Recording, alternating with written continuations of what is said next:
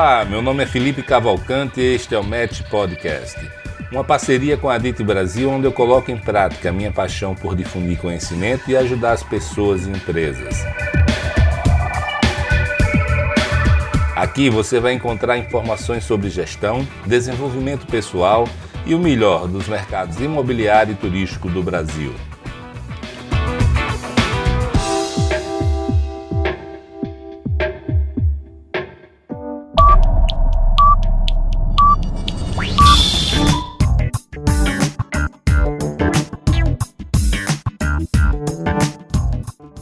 Se você não conhece, a Match Academy tem também uma newsletter chamada Fica a Dica. Ela é semanal e toda segunda-feira nós divulgamos com bastante informação útil, dicas de livros, podcasts, filmes, séries, vídeos, citações, playlists e um texto que eu faço para vocês com muito carinho. Então acesse o site www.matx.com.br e cadastre-se para receber semanalmente a newsletter Fica a Dica.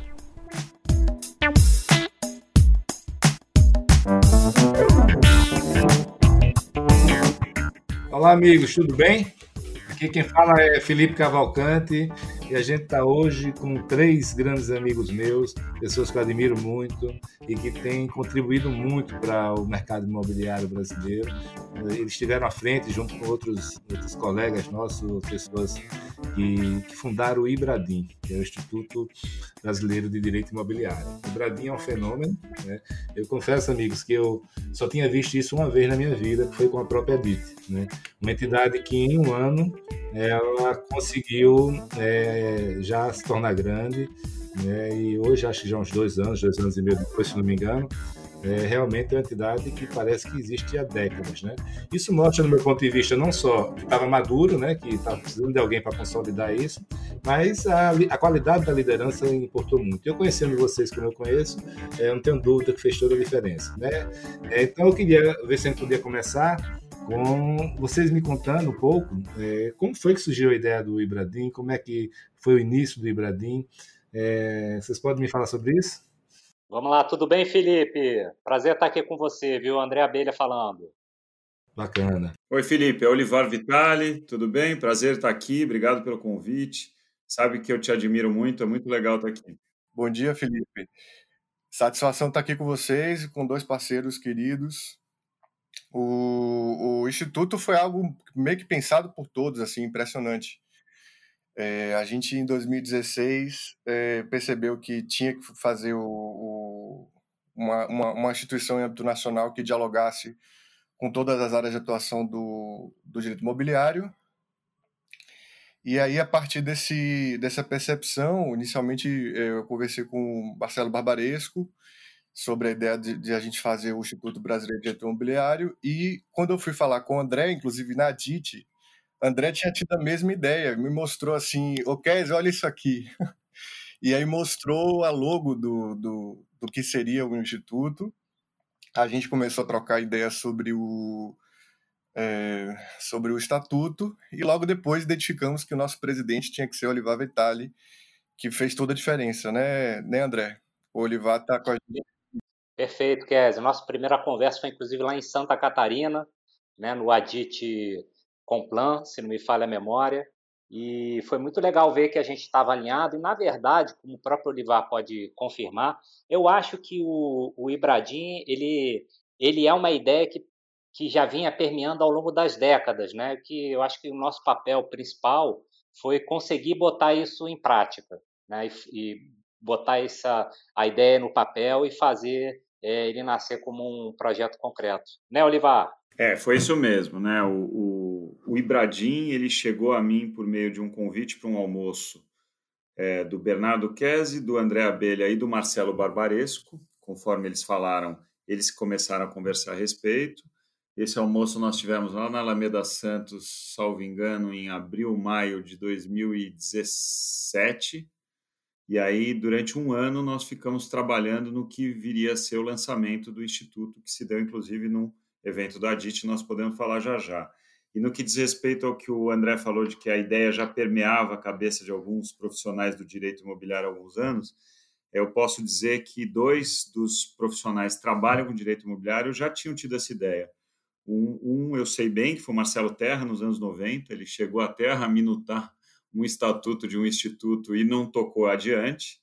E mais recentemente, em 2000 e pouco, eu e o Rodrigo Bicalho falamos muito sobre criar um instituto, debatemos como seria, como seria o desenvolvimento e tudo mais, e nenhum nem outro ah, segurou o leme e fez adiante, né? Isso ficou adormecido.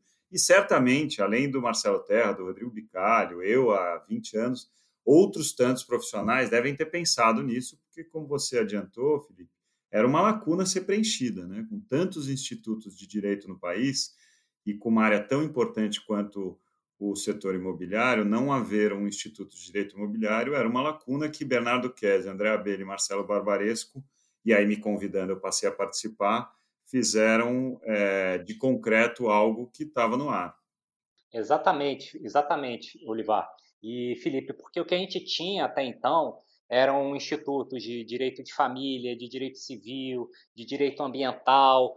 É, no, no, dentro do direito imobiliário, nós só tínhamos é, entidades é, categoriais, empresariais, é, do pessoal do, dos registradores, dos notários, mas nós não tínhamos nenhum instituto que pudesse congregar todos esses profissionais do direito imobiliário. Eu acho que esse foi o grande mérito é, do Ibradim e a razão dele ter explodido desde, desde o seu lançamento.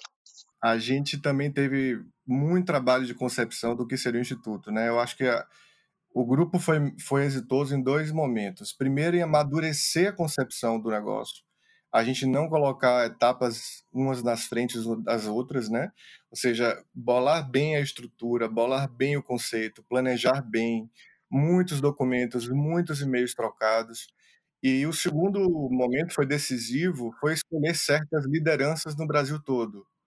As lideranças que foram agregadas ao Instituto, nas diversas áreas que hoje se refletem nas 17 comissões e nas diretorias estaduais, elas correspondem a alguns dos maiores profissionais que encabeçam o direito imobiliário no país. Então, isso, além de ter dado a legitimidade que o Instituto tem, é, facilitou porque são pessoas que realmente, em sua maioria absoluta, têm uma dedicação muito grande com o Instituto e com o propósito da gente.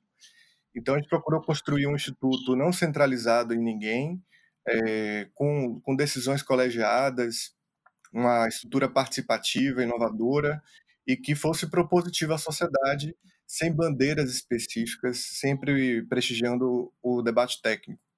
Então, isso realmente colocou o Ibradim numa posição de diálogo hoje com as instituições e em condições de construir um direito imobiliário melhor para a sociedade, propiciando o amadurecimento de todos os ângulos envolvendo o tema. Ah, bacana. E, e, eu sou testemunho né, de primeira hora aí e fiquei muito feliz, né? Acho que a gente já falou muito sobre isso, porque até na, é, já falei isso anteriormente, e na minha opinião a contribuição que vai dar para o direito, para o mercado imobiliário como um todo é muito grande para vocês. E, e, aí pegando essa carona aí né, do, da importância que o setor é, do, do Ibradim para o setor, não só de direito imobiliário, mas do, do, mercado imobiliário como um todo. Eu queria saber de vocês o seguinte: é, de lá para cá, é, quais foram as principais conquistas? Onde é que, onde é que o Ibradim já colocou é, seu dedo, onde já deixou sua marca em termos de legislação, de jurisprudência? É, o que aconteceu de lá para cá?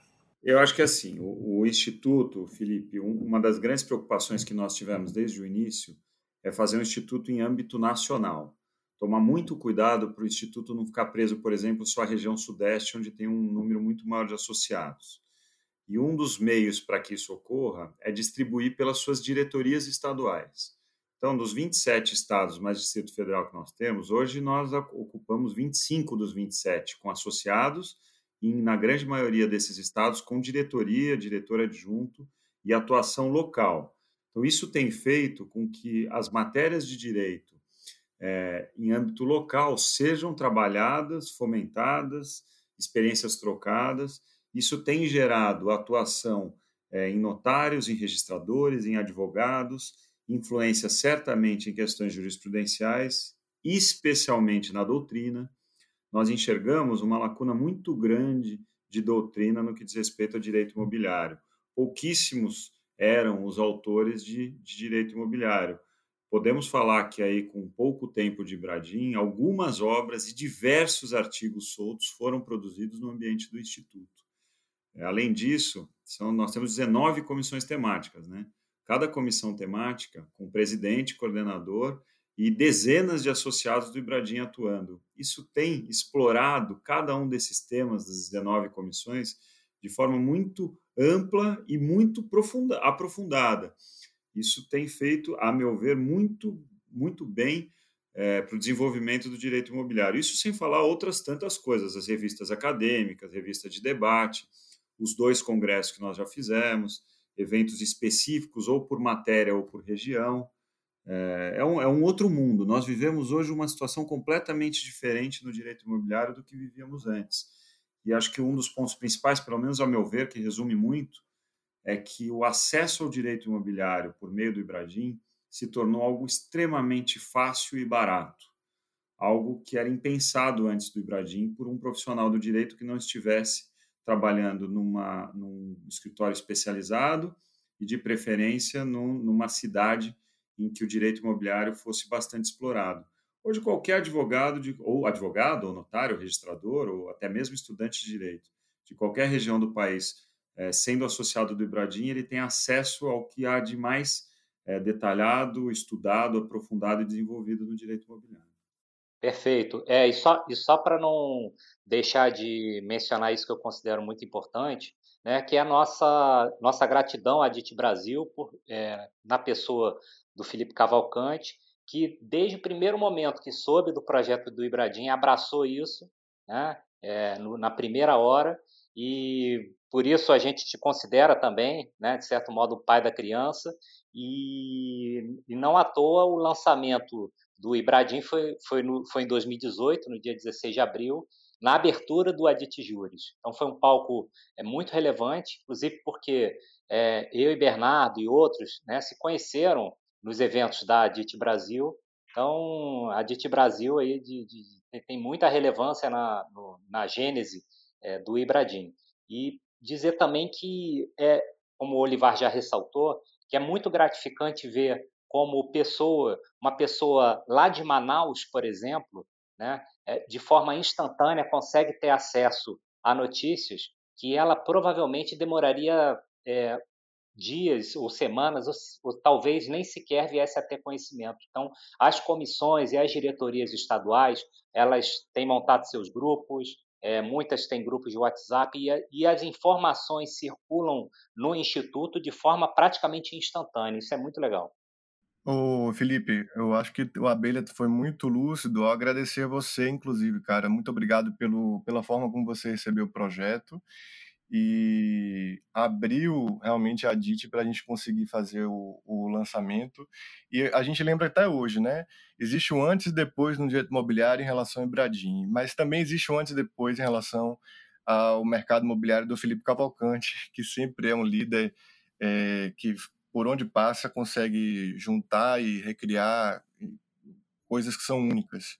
No Ibradim, a gente procurou fazer um pouquinho em relação a isso também, né? A gente não teria feito, a gente mencionou aqui o Barbaresco, que eu tinha conhecido do, do âmbito da, da faculdade, o Olivar eu conheci no âmbito da faculdade também, e o André eu conheci na época do, da DIT, fiquei muito feliz de ter apresentado Olivar e Abelha, nesse, nesse momento a gente foi muito importante ter pensado junto é, esse projeto, mas a gente não pensou sozinho não, porque tiveram pessoas que fizeram com a gente, que eu gostaria só de citar aqui também, que foi o Marcos Vinícius, o Ulisses Penacchio, a Luciana Ismael, o Melin Chalub, o Alexandre Gomide, o Ricardo Campelo, que também, junto com o Marcelo Barbaresco, foram fundamentais assim na, na concepção do Instituto originalmente. Foram muitas reuniões, foi muito trabalho no início, né, da gente conseguir construir um, um, instituto que fosse a cara do que é hoje. E também a gente se preocupou em não fazer um, um clube seleto, é, um clube que fosse, digamos assim, só para grandes escritórios ou cartórios. A gente procurou trabalhar uma ideia de inclusão para que todas tivessem condições de trabalhar é, no instituto, né? Então a taxa de associação é muito baixa, referente a outros institutos também, para gerar esse efeito que André falou, ou seja, democratizar a participação para a gente democratizar o conhecimento direito imobiliário, a gente percebeu que era muito nicho é, do Sudeste, é muito nicho específico de determinadas áreas, é, de determinados setores, e a gente hoje consegue democratizar com um volume de publicação, de realização de eventos online impressionante. Então, hoje, a gente tem a consciência que o Bradim está a serviço da sociedade e isso nos engrandece muito a dedicação que a gente dá. É muito bacana. E, e, eu queria só agradecer a vocês aí pelas palavras, né? Eu queria dizer que, na verdade, André, eu não me sinto como pai, não. Eu, eu, você falou isso agora, aí eu falei, cara, eu tô mais para ser avô, né? Porque, na verdade, foi, mas o primeiro filho que nasceu foi o Adite Juros, né? Então, assim, a partir do Adite Juros é que a gente conseguiu é, reunir né, toda essa turma que estava é, dispersa e a partir daí vocês, é, quem não se conhecia foi, foi se conhecendo. E eu estou só lembrando agora do conceito do Adite Juros, né? A gente lá na, na Adite fazia muito é, questão de investimentos imobiliários, uma série de questões, e a gente chegou à conclusão que a gente não conseguia avançar por causa da parte de direito, né, parte jurídica. E, e, a gente bolou um evento que era o seguinte: é, vamos fazer um evento só em linha com o que vocês falaram sobre, é, sobre sair um pouco do Sudeste, ir para outros estados. A gente percebeu o seguinte: em primeiro lugar, que a gente tinha que trazer para a mesa é, os advogados das empresas, né? nada de academia, de teórico, porque os problemas mais ou menos existiam para todos e cada um chegava na solução de uma maneira, né? usando instrumentos que jurídicos que não estavam ainda na legislação, né, com muita criatividade, né? Advogado tem uma criatividade imensa. Então, o que é que a gente fez, cara? De repente, alguém lá do interior de Alagoas conseguiu chegar numa, numa solução que o grande mestre lá de São Paulo nem tinha pensado. E foi muito lindo de ver isso na prática, quando a gente vê de repente, eu, eu me lembro de uma vez de uma pessoa, tipo assim, não sei se era de Belém, é, que Marcelo Terra, no painel dele, é, o cara levantou a mão e disse: Já pensaram nisso, nisso, nisso? E todo mundo olhou assim, ficou parado, porra, ninguém nunca tinha pensado, né? Ele tinha feito lá. Então, acho que esse, esse, esse nascedor aí foi muito bacana. E, e eu queria dizer para vocês é, também que vocês, na verdade, acabaram de falar aqui nesses esse início do nosso bate-papo, de um verdadeiro manual de como se fazer uma entidade, como se fazer uma associação de classe. Né? Tudo que vocês fizeram falar aqui, em primeiro lugar, eu acho que qualquer pessoa que queira montar é, alguma entidade representativa de algum setor, se seguir esses parâmetros que vocês fizeram, é, vai longe. Fora isso, o que é mais bacana é que vocês não, não, não é teoria, isso vocês não estão falando como teoria. Vocês efetivamente conseguiram fazer na prática, e isso tem muito mérito para vocês. Tá? E, dito tudo isso, eu queria agora mudar um pouquinho a chave para a gente. A gente está falando hoje aqui, no dia 26 de março de 2020, a gente está na primeira semana do, do grande lockdown ainda, da, da quarentena. Todo mundo está em casa, está com um apagão de internet, todo mundo trabalhando no home office, videoconferência. E está muito cedo, obviamente, para qualquer pessoa no Brasil no mundo entender o que, é que vai acontecer com o mundo nesse, em função disso tudo. Se isso vai ser um problema pontual que passa já ou não. Mas eu queria, desde já, perguntar a vocês, é, cada um de vocês, é, o que, é que vocês acham que vai haver de, de consequência para o mercado imobiliário, para o direito imobiliário, é, depois desse fato? Ô Felipe, é, o que nós já estamos vivendo, né? Vamos pegar duas das principais atividades econômicas ligadas ao setor imobiliário com reflexo no direito imobiliário, que são incorporação e loteamento. Tive até uma conversa recente com o Bernardo ontem sobre isso. É, já estão acontecendo os pedidos de revisão de contrato. Que contratos principais que você enxerga esses pedidos nessa fase de Covid-19? Contratos de aquisição de terreno, né, as promessas, os compromissos com condições resolutivas, contratos de aquisição de unidades imobiliárias, objetos de incorporação imobiliária, e de lotes, objetos de loteamento, contratos de construção com, com preço máximo garantido, com prazo definido. Esses contratos estão sendo, alguns deles, revistos geralmente de forma consensual, o que é o mais recomendável, ainda mais numa situação dessa, em que está tudo parado, inclusive o Poder Judiciário, mas talvez vejamos daqui para frente algumas medidas judiciais, e aí trazendo à tona todas as questões que envolvem o direito civil, de eventual caso fortuito, força maior, teoria da imprevisão, e por aí vai. Além disso, as empresas do mercado imobiliário que estavam querendo se capitalizar fosse com financiamento à produção para construção, fosse com abertura de capital na Bolsa de Valores, todas estão estancando as providências. Né? Isso gera reflexos diretos no direito a partir do momento que tudo que estava sendo feito pelos advogados em relação a contratos de financiamento, em relação à produção de material para abertura de capital na bolsa é segurado, é estancado. Ninguém fala em fazer mais nada antes de agosto, setembro. É, esses são, a meu ver, os reflexos principais. Análise dos contratos e eventual revisão e postergação das obrigações contidas nesses contratos.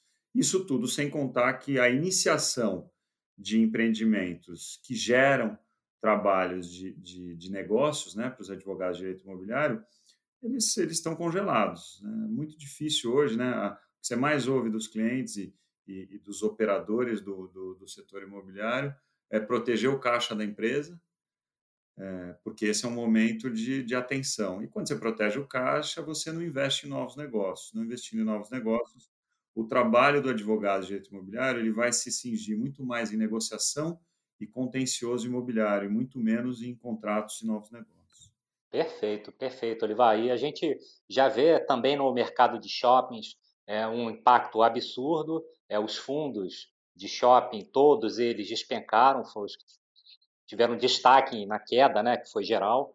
É, e eu tenho visto também é, uma puxada de freio é, no investimento em novos shoppings. Então, alguns shopistas que é, já tinham inclusive manifestado, por exemplo, é, intenção de exercer preferência para aquisição de participação em shopping, é, repensando essa, essa adesão à proposta do, do vendedor e, e, esse tipo de discussão começa já a ser trazida porque é, ele já tem dificuldade de manter os negócios que já estão de pé. Né? Quanto mais é investir dinheiro expondo caixa para construir novos shoppings. Então, realmente o reflexo é geral no mercado inteiro. Eu acrescentaria que a gente realmente, no dia a dia, a gente está estudando isso né, no Libradim. A, a nossa, as nossas comissões têm estudado o impacto que é geral, né, Felipe? Você imagine multipropriedade, por exemplo, o cara que cai justamente na época dessa pandemia com os dias, isso é, reforça uma, uma renegociação de todo o pacto, é, a relação das, dos condomínios vem sendo pensada a restrição do, do, das áreas comuns, é, a relação da inadimplência, o shopping, como o André falou, é um ponto crítico, né? A Associação dos Lojistas, a Associação dos Shopping Centers, inclusive, fizeram um pacto no sentido de não cobrança das, das, da, dos aluguéis durante a, a crise a gente passa por um processo muito impactante na incorporação imobiliária no loteamento em relação ao prazo de entrega das obras, e a gente ainda está observando como é que os adquirentes vão se comportar nas parcelas vincendas, né? É, a gente tem dúvidas sobre os contratos de financiamento de garantia, como é que vai se dar. O judiciário está fechado, os cartórios estão com dificuldade de executar as alienações fiduciárias. Então a gente vai passar por um ano realmente de repactuação do contrato, é muito importante ter em mente a gente estimular a mediação, a gente estimular que as pessoas possam dialogar e recorrer menos ao judiciário para que possam pactuar as situações que realmente são desafiadoras. É um ano muito delicado que aquele que possa dialogar melhor vai ter, com certeza, o melhor êxito para si, para o outro e para a sociedade, né? Eu queria perguntar uma coisa já dentro disso que você falou aí. É, muitos amigos meus, incorporadores, estão preocupados com a questão não só da inadimplência, né? Muita gente, muito cliente pedindo postergação né, dos prazos, né? Mais aumento de cancelamento também. É, vocês têm alguma visão sobre isso? Esse, essa questão de ser um, uma força maior, né? Ele impactaria objetivamente ou os, os incorporadores, loteadores é, podem continuar a, a, cobrar o que está escrito no contrato. É, qual a opinião de vocês? Eu, eu queria fazer uma observação de caráter geral para aí o Bernardo e o Olivar entrarem em situações específicas. É que eu, eu tenho visto é, a invocação do caso fortuito é, ou força maior, né? Isso, enfim, como a consequência de ser um ou outro é, é a mesma e, e, como a diferenciação entre caso fortuito e força maior muitas vezes é difícil na, na, em cada situação, é a, a, doutrina sempre optou, inclusive o próprio legislador, por não, não separar né, caso fortuito de força maior. Então, por isso que a gente sempre menciona caso fortuito ou força maior. Não que eles sejam sinônimos, mas sim porque está tudo no mesmo barco. E dizer o seguinte, que o caso fortuito e a força maior, eles devem ser invocados não para revisão e resolução, eles devem ser invocados exclusivamente é, para a hipótese de exclusão da responsabilidade civil. Está prevista lá no artigo 393 do Código Civil. Né? Para os casos de revisão ou resolução do contrato, a gente vai trabalhar com a cláusula rebus sic stantibus, que dela decorrem a teoria da imprevisão, que o Olivar inclusive mencionou, que está no artigo 317 do Código Civil, né, que visa a revisão da prestação. Nós temos também a onerosidade excessiva, que está prevista no artigo 478 e que é utilizada para contratos de execução diferida. Né? Nós temos, então, o artigo 478 do Código Civil para relações paritárias e o artigo 6 acho que o inciso 5 do CDC para relações de consumo e também a teoria da quebra da base objetiva do negócio jurídico. Então, é, só para a gente botar aí cada categoria no seu lugar, né? É, a gente, ao falar de revisão ou resolução, está falando mais da rebus sextantibus é, do que do caso fortuito e força maior que vai ser utilizada é, para a hipótese de não responsabilização do devedor. Só para dizer que eu sou fã desse cara desde 2000, 2000 quanto, André? Desde 2004, deve ser, viu? Mandou muito bem. Pô, tá me chamando de velho. ah, mas eu sou mesmo. Olivar, você não concorda que estão generalizando a força, o, a força maior?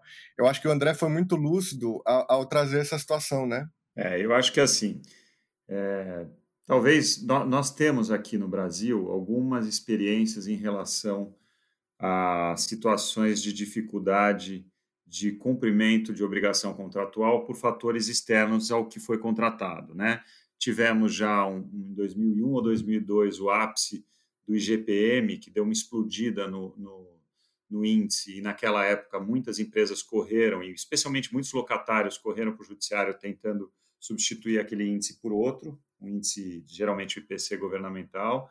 Quando, quando houve o problema do subprime em 2008, 2009, é, muitos, muitas empresas né, que tiveram problema com, com o câmbio e com, com indexação em dólar correram para o judiciário também, e hoje nós vivemos uma situação ímpar, né, completamente nova, e eu concordo com o Bernardo, concordo com o André, que se está generalizando.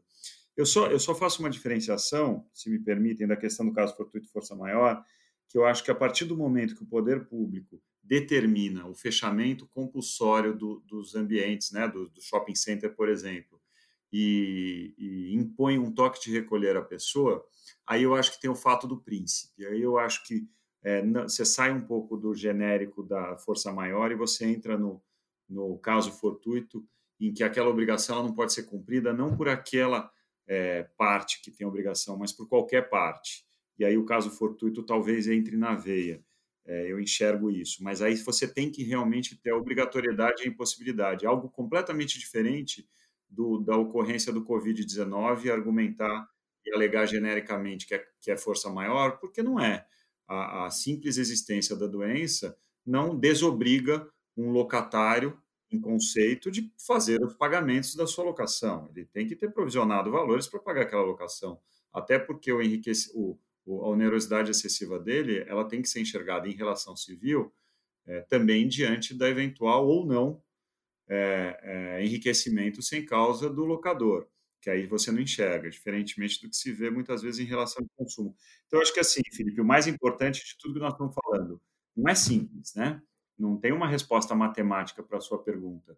O principal é o caso concreto. Haverá, sim, em casos concretos, acho que isso fica muito mais claro e fácil se você enxergar relação locatícia dentro de shopping, por exemplo, se você enxergar algumas obrigações que para alguns se tornou inviável, até por, por imposição é, governamental, do que em outras situações. E como já bem falado pelo Abelha e como já apontado em alguns artigos escritos a respeito do tema, isso é importante falar também, muitos bons autores é, profissionais, operadores do direito imobiliário têm escrito sobre a relação contratual em ambiente de Covid-19, É, a obrigação é que tem que ser levada em conta, né? E não só, e não especialmente a parte devedora daquela obrigação contraída. Isso é muito importante. É, isso aí, isso aí, Olivar, muito bom.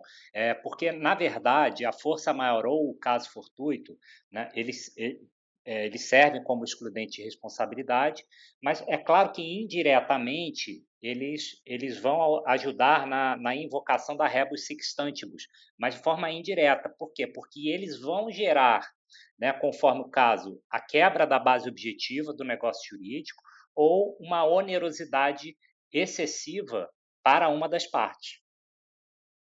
Mas a, o, o, foco, vamos dizer, na, na, causa de pedir de quem está é, requerendo a revisão ou a prestação deve ser é, a prestação em si a, e sua onerosidade excessiva. Os contratos continuados, é, como também colocaram aí tanto o Olivar como o André, é, eles inspiram uma natureza da prestação, né? O que, que é a, a prestação que é pactuada, qual a natureza dela. Isso tem que ser levado em conta na análise do, do fato do príncipe que o Olivar colocou. Por exemplo, então o lojista que ele não consegue abrir por conta do, do fato da administração ter fechado, é lógico que a renegociação contratual vai ser de uma sorte completamente diferente de uma alocação residencial, que a pessoa está morando lá, ela continua morando lá, e você não tem uma relação direta de causalidade entre o coronavírus e a, a moradia que é otorgada pelo, pelo, pela locação residencial. Então, a gente pode falar, por exemplo, de contrato de é, escola, por exemplo, né? Divide-se a prestação do aluno em 12 meses. O aluno ele vai ter que receber aquela aula no ano letivo e aí você não faria sentido deixar de pagar uma parcela em determinado sentido, né? No, no determinado mês.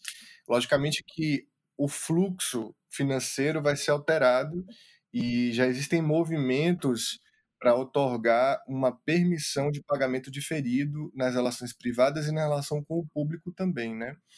A Alemanha caminha para poder, por exemplo, garantir, a Alemanha e outros países no mundo, eles vêm caminhando para otorgar proibição de despejo nesse momento, inclusive no próprio instituto a gente estava trocando mensagem hoje, que já há algumas decisões também proibindo despejo é, nesse momento. Então acho que vai ser muito legal porque a gente vai usar muita teoria que a gente aprendeu na faculdade agora na prática, né? Os conceitos de direito civil contratual e também as outras conexões de direito imobiliário vão ser sempre desafiadoras para a gente.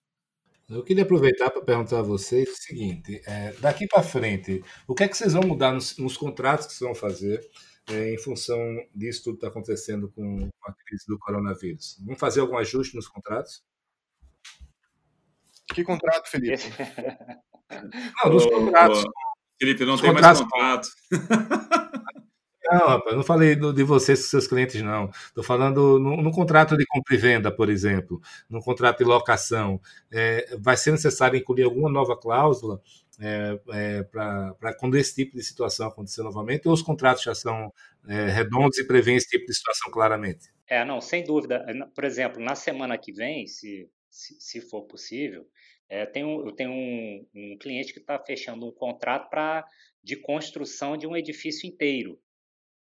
E, obviamente, a Covid-19 tem que ser regulada no contrato, porque não é mais um evento imprevisível para as partes. O que ainda é imprevisível são as consequências de tudo que está tá acontecendo. Entendeu? Então, a gente ainda não sabe é, quais são exatamente as consequências do, dos atos que estão ocorrendo agora e como isso vai impactar em termos de custo e em termos de cronograma.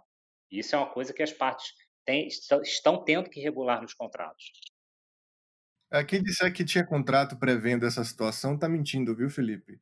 É, nenhum advogado poderia prever uma, uma situação de epidemiológica dessa natureza e, e como o André colocou, a gente também não, é, embora hoje seja uma situação previsível, a gente não sabe a extensão desses efeitos ainda. Né? É, a gente não sabe, então, a gente não sabe se vai durar um mês, dois meses, e, e sobretudo, o efeito pós-fim do isolamento social. Né? É, agora, eu acho que os contratos novos eles podem fortalecer o mecanismo de, de, de diálogo é, em face de, do próprio do caso fortuito e força maior, né? Geralmente, os, o, a gente regula pouco nos contratos o caso fortuito e força maior, porque tem muita regulação já pela, pelo Código Civil. E, e a gente procura focar mais no inadimplemento. Eu acho que isso vai ser um desafio para os próximos contratos, é, regrar melhor as consequências decorrentes do, dessas duas excepcionalidades do direito, tanto do caso, do caso fortuito como da força maior também. E eu acho, complementando, que haverá um novo item nos contratos, sim, como excludente de responsabilidade, principalmente em relação ao não de consumo, que é a ocorrência de uma pandemia global. Isso é algo que, que é novidade e eu imagino que, principalmente na construção civil, você vai prever, sim, que na ocorrência de uma pandemia, o prazo de cumprimento daquela obrigação ela vai ser, ele estará suspenso enquanto perdurar a pandemia. Mas isso é o que eu imagino, tá? Pelo menos aos meus clientes nos contratos em que eles estão assumindo obrigação, eu vou sugerir. Acho que não vou ser só eu, não. Perfeito. É o grande desafio é, vai ser regular é isso no contrato, porque a tendência que eu tenho visto é uma parte querer imputar o risco integralmente para a outra.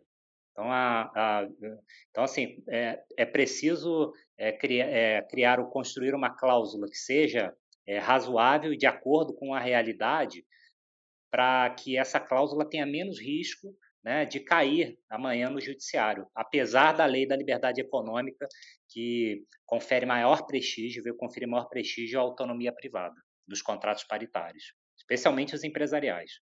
Eu acho que o que o André colocou é importante, porque eu estava em contato, inclusive, com uma patrimonial de manhã, e o próprio o dono, né, ele está desesperado, porque simplesmente está é, na perspectiva de não receber aluguéis.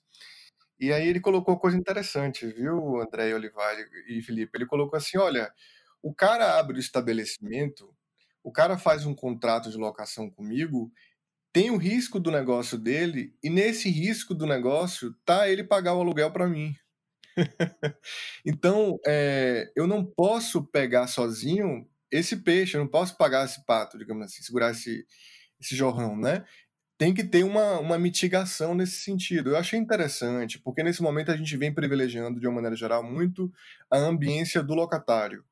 E, de alguma maneira, essa alocação de risco que André colocou é verdade, porque numa relação que é bilateral, como a de locação, por exemplo, não é justo colocar ao locador o ônus exclusivo pela situação decorrente do Covid-19.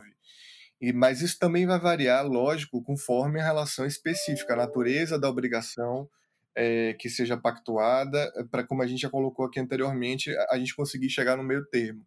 Mas acho que essa questão do, da alocação de risco, como o André colocou, é fundamental para análise mesmo. Isso, e eu acho que depende muito é, do, do, do, tipo de situação, né? Porque eu, eu, em princípio, eu vejo três grandes grupos.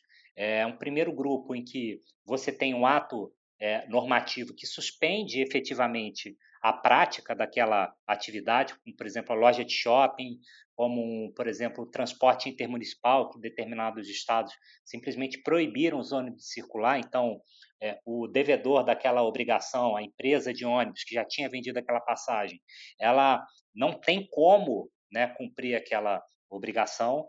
Teria um segundo grupo, que seriam os casos em que o, o credor ele perde é, o interesse é, na prestação. Então, por exemplo, quem reservou uma posada ou quem reservou um quarto de hotel, é, por uma questão de, até de saúde pública e, de proteção pessoal, a pessoa perde completamente o interesse de fazer a viagem. Né? Então, a pessoa está deixando de viajar para ficar é, em confinamento. E, finalmente, você tem aqueles casos em que é, nem há um ato normativo impedindo o cumprimento da obrigação, nem houve perda do interesse do credor.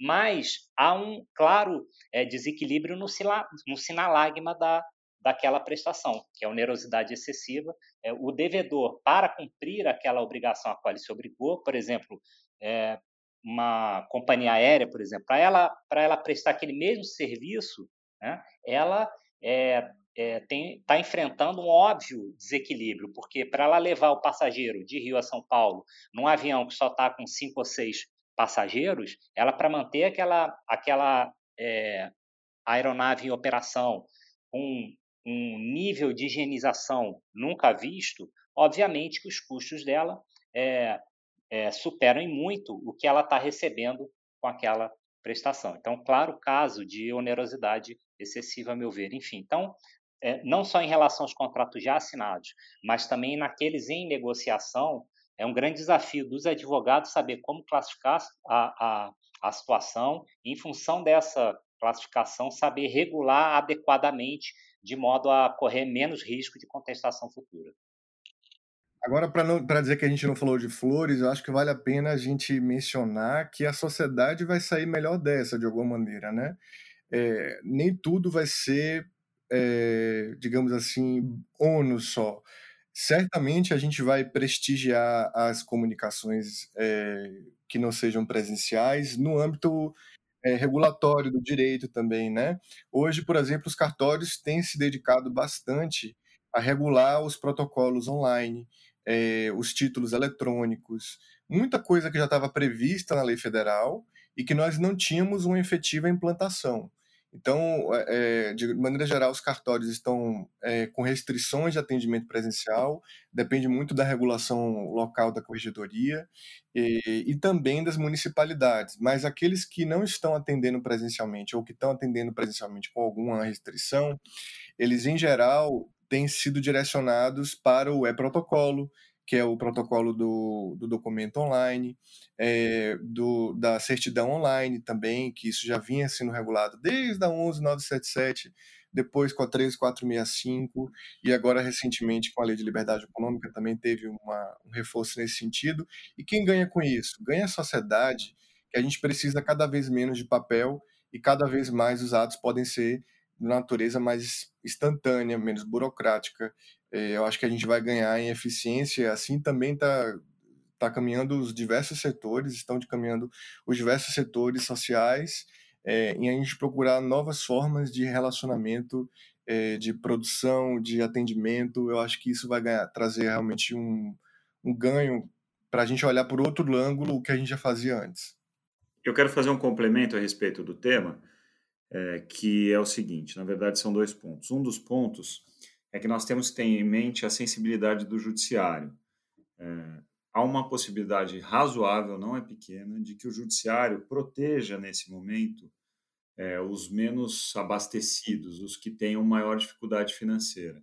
O histórico mostra isso. É uma, uma característica normal da, da humanidade, da nação, e eu acho que o Brasil também tem essa característica. Então, um exemplo que se tem, o Bernardo já levantou a bola, é, são algumas decisões em que o sujeito não tem condições de efetuar o pagamento da locação e o juiz não decreta o despejo, como assim determina a lei.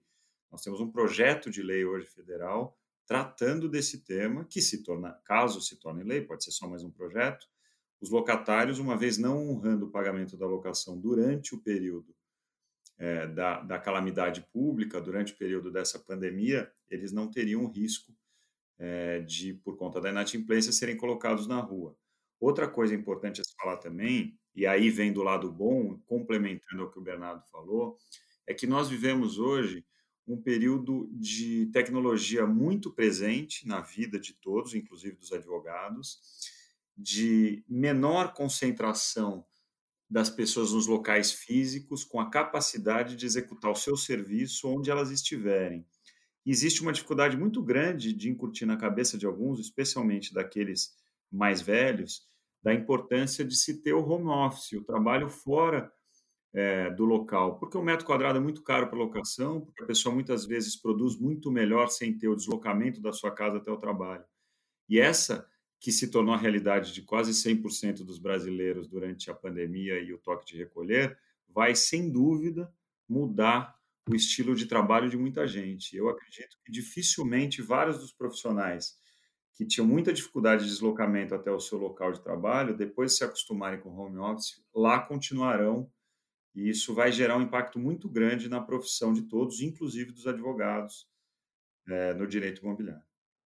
Eu queria saber de vocês, mudando um pouco de assunto, é, quais são as principais pautas é, do direito imobiliário em que o Ibradim está trabalhando atualmente? É, eu acho que assim, nesse momento do Covid, nós estamos trabalhando em cima desse tema. Né? O Bernardo tem feito em, em conjunto com os diretores lá da Bahia, um trabalho que, inclusive, vai ter um evento agora sobre os impactos do Covid nos contratos imobiliários. É, nós pretendemos, é algo que, que estamos desenvolvendo, ainda não, não iniciamos, mas fazer uma série de debates, de fóruns a respeito do tema. É, o, o, cada uma das 19 comissões recebeu orientação do Conselho de Administração do Ibradim para tratar é, nas suas reuniões do tema é, da pandemia, do Covid. Eu acho que, inevitavelmente, Felipe, nessa fase do mundo, do país, é, o que nós temos que tratar é dos reflexos do direito imobiliário da situação peculiar que estamos vivendo. O que vocês têm a complementar, Bernardo e André? Eu acho que a gente está, como, como o Olivar colocou, é, bem presente. O, o, o Ibradim ele teve uma preocupação, Felipe, em primeiro é, viabilizar o acesso universal ao nosso conteúdo para não associados durante a pandemia. Seguindo outras instituições, a gente procura é, mais uma vez gerar uma oportunidade para o não associado, a comunidade em geral, ter acesso, e inclusive a gente está falando com você, isso já é realidade, o, o interessado já pode acessar nosso site e ter é, acesso ao conteúdo do nosso WebMob, que são as pautas com os grandes especialistas nacionais, as nossas revistas da, da, da Debate, que é uma magazine, a revista acadêmica, os nossos artigos publicados e também o material gravado online é, disponível aí sem custo adicional. Enquanto os associados também eles estão já debatendo os temas específicos, tanto no âmbito das comissões, das 17 comissões, que são as temáticas, como também no âmbito das diretorias, exemplo do que o Olivar colocou da diretoria da Bahia, e a gente pretende também fazer é, é, alguns eventos nacionais abertos ao público, discutindo as questões que estão em cima da mesa hoje relacionadas à epidemia. E de uma maneira geral, o Ibradim, antes do Covid, é, ele vinha já trabalhando algumas pautas de interesse é, do todo, de toda, toda a sociedade, né? Eh, de uma maneira geral, o Ibradim, não sei se foi desse tipo que você perguntou também, Felipe, o Ibradim ele vem dialogando é, com o Executivo Federal, Estadual e Municipal, o Legislativo, o CNJ, no âmbito regulatório do extrajudicial, em diversas frontes. Né? A gente pode citar como dois exemplos aqui é, o projeto que o Olivar coordena junto com o Ministério do, do Planejamento, não é isso, Olivar? Você podia é, com, com, comentar um pouquinho sobre isso? E também, por exemplo, o termo de cooperação técnica que foi fechado entre o Instituto e o Tribunal de Justiça da Bahia, em que o Instituto colabora tecnicamente com ao amadurecimento é, do normativo regulatório no âmbito extrajudicial e também na qualificação é, dos magistrados, na, na, atualização de todo o sistema extrajudicial, é algo que a gente gostaria de replicar também para outras praças. De uma maneira geral, o Instituto sempre se coloca de maneira colaborativa e propositiva nesses diversos âmbitos. A gente tem outros casos aqui, o Fábio Pinto, que é o presidente da Comissão de de garantia, ele também desenvolveu, teve um papel decisivo na, na, na medida provisória rural que teve agora, recentemente, debatendo uh, diversos aspectos né, que foram buscados ser consertados pelo Bradim, umas certas atecnias que são naturais aí, né? Geralmente o legislador não entende muito o direito imobiliário, a gente acaba sofrendo um pouco com alguns tipos de distorções e eu acho que o André também poderia citar outras iniciativas. São muitas coisas que estão acontecendo ao mesmo tempo. E isso também impõe para a gente um desafio de organização da informação. Entregar as coisas que estão sendo feitas, é, dando capilaridade de tudo que está sendo realizado nacionalmente. Né? Você pode comentar um pouquinho, Olivar, sobre o projeto que você está coordenando? Sim, sem dúvida. É, nós fomos procurados pelo governo é, secretarias de desestatização, aí que fica abaixo do Ministério do Planejamento, para auxiliarmos no que diz respeito ao direito imobiliário, na elaboração de uma normatização de exploração de áreas públicas da União pelo setor privado. Qual o objetivo? Desenvolvimento de unidades imobiliárias de habitação social, de interesse social. É, na prática, a União tem dezenas de milhares de imóveis é, de sua propriedade que não são bem explorados. Como ela não tem capacidade, seja técnica, seja interesse financeiro de orçamento para desenvolvimento dessa, dessa habitação social nesses terrenos, ela quer parceria, que não tem nada a ver com parceria público-privado, mas é, se juntar ao setor privado, para que o setor privado lá invista e promova a construção dessas habitações sociais. Qual que é a vantagem para o setor privado? Num exemplo de um terreno de 10 mil metros quadrados, separa-se 3, 4 mil metros quadrados para a construção dessa habitação social e os outros 5, 6 mil metros quadrados ficariam ao dispor do particular para que ele desse a, a melhor destinação que lhe coubesse ou que, que achasse interessante. Nós temos trabalhado nisso no ambiente do Ibradim. Nós selecionamos algumas pessoas, uma de cada área, então tem algumas de cada área, então tem algumas de infraestrutura, outras de negócios imobiliários, outras de, de, de urbanismo. Estamos preparando junto com o governo uma norma que deve sair aí nos próximos dias, talvez semanas. É o primeiro projeto do Ibradim com o governo no que diz respeito à legislação, pelo menos que eu me lembro. Perfeito. E que a gente vai ter que ver é como isso vai ficar agora, né, Olivar, com a Covid, é, ver como é que o governo vai, vai priorizar o uso da verba pública, né? Já que. É uma coisa que eu acabei nem comentando com vocês, Bernardo e André, vamos fazer aqui em público. É, eu tenho uma reunião às três horas sobre isso. O governo, na verdade, ele acelerou o processo disso porque ele quer dar uma resposta econômica positiva para o povo. Então, o que estávamos fazendo com a calmaria necessária de estudos e tudo mais, agora se tornou algo mais premente ainda. Lembrando que esse, nesse projeto o governo não entra com um real, ele só entra com as áreas que já estão não produtivas dele, e quem entraria com capital é o setor privado mesmo.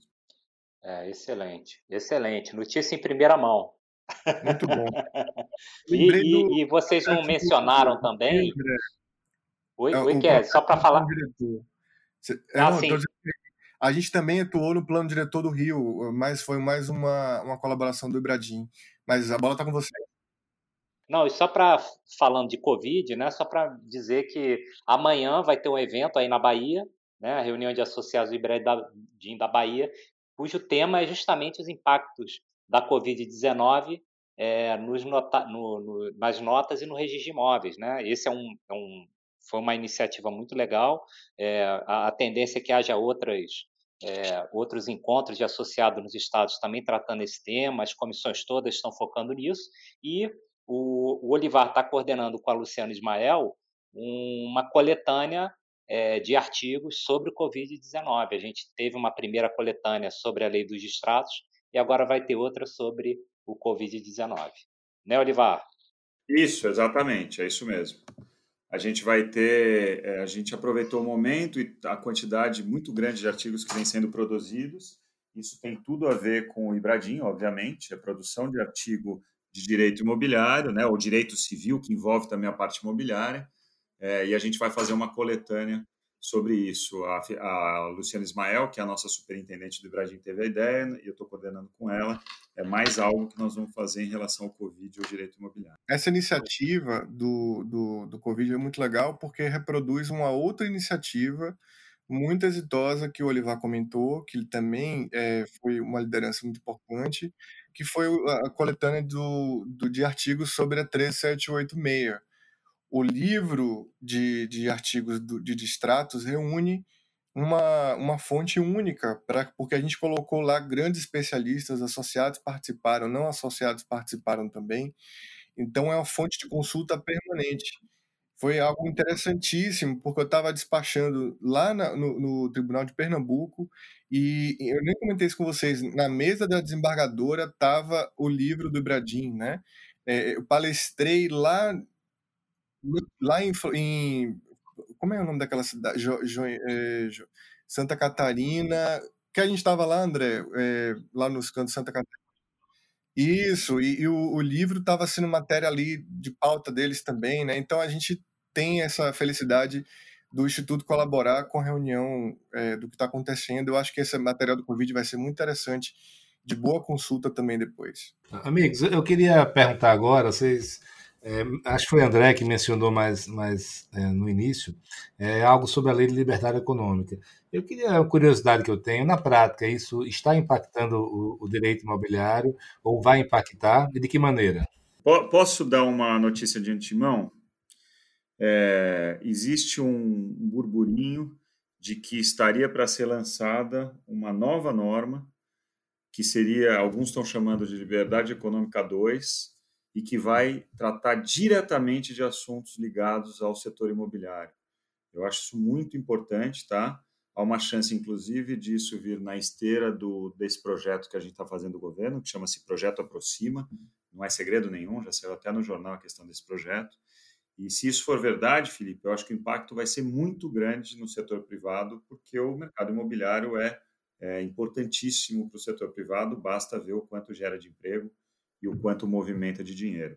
É, isso é só um comentário, tá? E eu passo para o André e para o Bernardo para falar sobre a lei que já está em vigor e o quanto ela está impactando. É, eu acho que a gente vai passar ainda por um período é, de observação de como isso vai ser recebido no judiciário, porque a gente vem de uma cultura muito intervencionista. Diga, Kes. A gente vem de uma cultura de muita intervenção nos contratos. A lei da liberdade econômica, em relação aos contratos paritários, visa a dar um freio nisso. É, então, a, a lei nós já temos, nós já temos. Agora, o que a gente precisa ver é, é quão muito ou pouco o judiciário vai resistir a aplicar essas normas. É, eu, eu, complementaria que realmente a lei ela teve uma boa intenção, Felipe.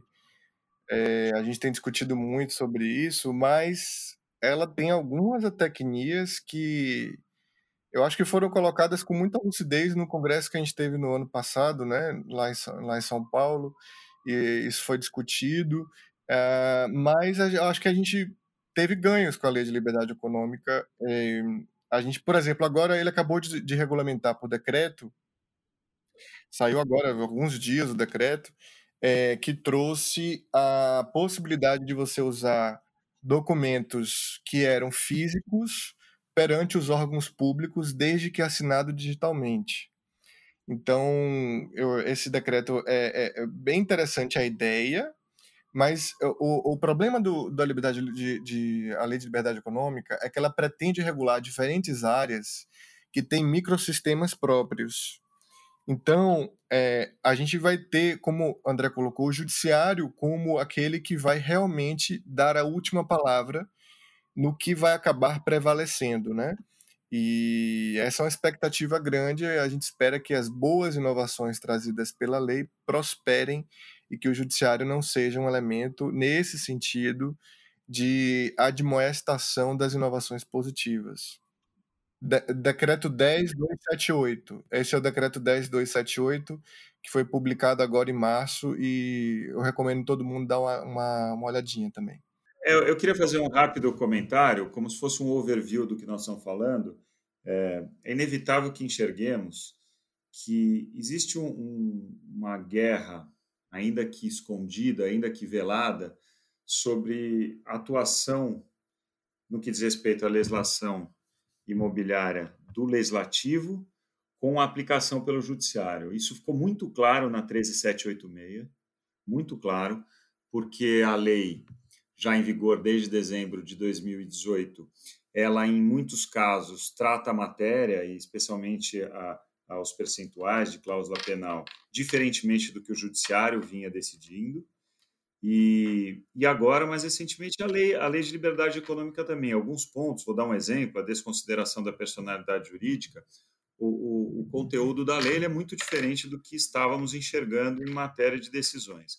Por que, que eu digo isso? Porque, é, lógico, Constituição Federal, repetição de é, respeito à tripartição dos poderes e tudo mais mas isso gera uma insegurança jurídica muito grande. Eu não sei qual a solução, mas eu posso apontar o problema.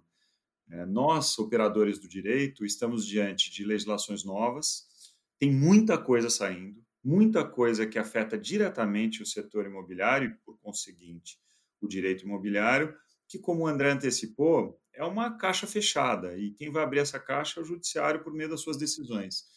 É, a gente pode falar tranquilamente hoje que tudo que estamos é não tranquilos em relação à aplicação dessas leis. É, assim, só para dar um exemplo concreto, desde 97, nós temos, portanto, há mais de 20 anos, a lei trouxe a possibilidade das partes é, pactuarem a alienação fiduciária de bem imóvel, qualquer alienação fiduciária de bem imóvel, por instrumento particular. Mas, ainda hoje, 23 anos depois, principalmente são três estados, entre eles Minas e Rio de Janeiro, o judiciário ainda entende que a alienação fiduciária de bem imóvel por instrumento particular fica restrito àqueles contratos em que haja participação de ente do SFH ou do SFI. Então veja, não é, não basta mudar a lei, é preciso também mudar a cultura, né? mudar a mente é, das pessoas que, que atuam no mercado e principalmente do judiciário né? na interpretação dessas leis. Ah, eu queria fazer uma outra pergunta. Né? Direito imobiliário, né? mercado imobiliário como um todo, ele, é, ele sempre tem uma queixa muito grande em relação a cartórios. Né? É, vocês dialogam sempre com cartórios, tem muitos notários que são, fazem parte do próprio Ibradim e, ao mesmo tempo, estão acompanhando não só as mudanças na legislação, como, como é, estão até contribuindo com o governo federal. É, a lei de liberdade econômica, talvez essa nova lei que vem aí, a lei, a lei da, da liberdade econômica 2, possa falar sobre isso. Então, a minha pergunta para vocês é: vocês estão vendo algum movimento para tornar o ambiente de negócio mais amigável, para ficar mais barato registrar o seu imóvel, os seus instrumentos? Sem dúvida. Posso, posso, só, posso iniciar, Olivar? Depois você segue, você e? Maravilha. É, a gente, a gente tem a previsão em breve né, da implantação do registro eletrônico de imóveis, o CIREI, né, com a nomeação do, do ONR, o operador é, nacional do registro de imóveis, enfim. É, o que a, a, a tendência no âmbito do registro de imóveis é a gente ter um registro é, muito mais célere, muito mais simples, é, muito mais homogêneo, porque no momento em que você consegue é, divulgar, né, é, o, o, tornar mais conhecidos os entendimentos de cada lugar, e nisso eu acho, inclusive, que o Ibradim tem um papel muito relevante. Né? Hoje a gente consegue, e o Kese e Olivar são testemunhas disso, a gente consegue saber com muito mais rapidez o que acontece em cada estado, né? Isso, é, um, um, oficial sabendo o que o outro está pensando, isso, isso é, é, claro que, que ajuda na busca de homogeneização de entendimentos, mas, enfim, o registro eletrônico de imóveis, ele, ele a meu ver, ele tende a revolucionar é, o, o, setor registral, tornando é, esse sistema de imóveis mais célere e mais seguro. E alguma, alguma contribuição mais, Bernardo? É, é importante agregar que a gente tem no, no Ibradim é, presenciado as, as instituições notariais e registrais em busca dessa modernização, né? É, existe hoje a criação do Código BR, que é a união de todas as associações estaduais que gerem esse, esse é, sistema eletrônico estadual mencionado pelo André, essas associações elas são responsáveis pela implementação da ONR localmente também, né, que é o Operador Nacional de, de Registro, e o CORE-BR fez uma recomendação junto com todas as associações estaduais que fazem parte dele, quase, quase a totalidade, pela desburocratização do registro imobiliário, pela criação de métodos efetivos de diminuição de prazos para atos econômicos estratégicos e universalização do acesso, inclusive das plataformas eletrônicas. Então, é, as associações têm trabalhado incessantemente. Essa carta foi divulgada à sociedade recentemente e a gente vê isso sendo acompanhado também pelas outras instituições e organismos. Aliás, o Ibradim tem a alegria de ter no seu instituto não só o Flaviano Galhardo, que é o presidente do Adarisp e o presidente do CORE-BR, que é essa associação de associações estaduais de registro, é, como também do próprio Sérgio Jacomino, doutor Sérgio Jacomino, doutor Flausilino, são registradores de São Paulo, membros do IRIB, líderes, o doutor Jacomino é o presidente do IRIB, e também nos nossos quadros é, da Noreg BR. Então, Felipe, é, eu acho que os próprios registros imobiliários e, os, e notas vêm percebendo a importância de se fazer útil à sociedade e prestar um serviço cada vez melhor. É, a gente teve um baque significativo agora. Existe um movimento nacional de substituição dos cartórios por redes é, eletrônicas, né, é, sistemas bancários que fariam procedimentos notariais e registrais. E eu acho que, de uma maneira geral, o setor vem percebendo isso e vem buscando é, melhorar. Agora, num país como o Brasil, a gente ainda tem muita dissimetria. A gente ainda tem cartórios com condições bem diferentes umas das outras. As localidades elas são um desafio também. Então, acho que a gente tem que trabalhar, o Ibradim, inclusive, auxiliar nesse processo de difundir boas práticas e incentivar projetos de modernização e ampliação do acesso aos usuários ao serviço extrajudicial. Tá com você, Felipe. Depois dessa aula, tá com você, Felipe. é, é complicada essa conversa, porque eu sou fã dos dois, são meus parceiros de Bradim, e como já falado, o Ibradim é, nasceu do, do Adit, né? E o Adit, é, Felipe Cavalcante na veia desde o começo, acabou de sair da presidência, né? entregou em ótimas mãos para o Caio Ralfá, mas é, é, o Felipe. Então. Ah, continua sendo presidente de honra, continua sendo presidente de honra, sempre será. É, amigos, é, tem alguma consideração final para fazer aí antes de a gente terminar? Não, eu queria fazer um agradecimento para você é, por tudo que você fez por nós. O Ibradim ele aí temos pouquíssimo tempo, acho que dois anos de Bradim, né? O lançamento de Bradim, para quem não sabe, foi no Adit Juris na Bahia em 2018. 16 de abril de 2018, 710 dias para ser preciso. É, faz quase dois anos, com o Felipe Cavalcante aí nos abençoando com, com, com aquele lançamento. Não poderia ter sido em melhor ambiente e certamente o Ibradim não atingiria tão rapidamente o que atingiu, não tivesse sido é, se tivesse sido lançado em outro local que não lá. Então, primeiro, eu queria fazer um agradecimento. Segundo, falar que eu sou seu fã. Eu, eu é, reiteradamente respondo seus e-mails semanais dizendo que eu analiso sua coluna, estudo, sigo, sigo suas, suas, é, é, as suas músicas no Spotify que você manda toda semana. É, queria agradecer e te parabenizar. Eu acho que de minha parte é isso. Bacana, viu, Olivar? Muito bom, é mesmo. O Olivar é um dos meus fãs, seguidores né, mais assíduos lá na, na Fica Dica. Para quem não sabe, eu tenho um newsletter semanal chamado Fica Dica, onde eu sempre escrevo um, um textozinho e, além disso, dou dicas de livros, filmes, podcasts. É, é bem bacana. Quem tiver interesse, entra lá no site da MET, é www.matx.com.br. E vou acabar virando um digital influencer, né, Olivar, desse jeito. Para, para mim já é. Para mim você já é. Amigos, abelha. Ah, não, dizer que é uma alegria grande estar com vocês aqui nesse bate-papo. Acho que a gente conseguiu é, dar uma passada geral aí no que está acontecendo né, no mercado imobiliário. É, a alegria de, de, contar um pouquinho é, a história do Ibradim e dizer que a gente continua aí à disposição sempre para tudo que vocês precisarem. Estamos sempre juntos. Gente, agradecer, como o Olivar falou, é uma alegria esse encontro. Felipe, nosso carinho com você é muito grande, nossa admiração com certeza também. É, eu, a gente gostaria de convidar todos os ouvintes que participem do Instituto. O Instituto está de portas abertas. As inscrições podem ser feitas no nosso site www.ibradim.org.br. É, você que seja empresário, você que seja agente imobiliário, notário, registrador, magistrado, professor, advogado, a gente acolhe todos os operadores do imobiliário Todas essas opiniões são relevantes para a gente na construção democrática do Instituto que reflita as necessidades sociais e melhore os ambientes que nós estamos inseridos. É, muito obrigado pela oportunidade, parabéns pela trajetória. O Brasil precisa de líderes como Felipe Cavalcante. Bravo, é bravo. Precisa de líderes como vocês, cara. Vocês estão fazendo a coisa acontecer, são realmente muito bacanas. Vamos ficar aqui entre todos nós aqui, fãs de todo mundo, né? É a melhor coisa do mundo. Amigos, obrigado, valeu pela, pelo tempo de vocês, parabéns pela trajetória aí. Eu sei que é, tem muito mais por vir aí. Né? O mundo é de vocês. Obrigado, hein? Valeu, um abraço, abraço, pessoal. Obrigado. Obrigado a todos. Um abraço, André.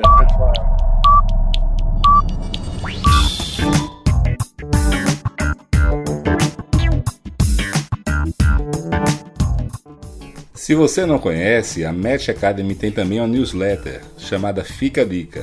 Ela é semanal e toda segunda-feira nós divulgamos com bastante informação útil, dicas de livros, podcasts, filmes, séries, vídeos, citações, playlists e um texto que eu faço para vocês com muito carinho. Então acesse o site www.matx.com.br e cadastre-se para receber semanalmente a newsletter Fica a Dica.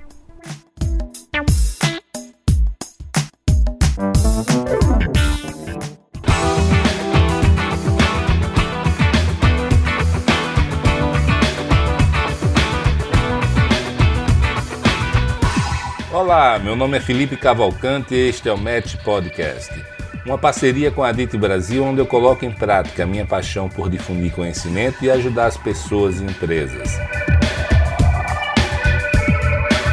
Aqui você vai encontrar informações sobre gestão, desenvolvimento pessoal e o melhor dos mercados imobiliário e turístico do Brasil.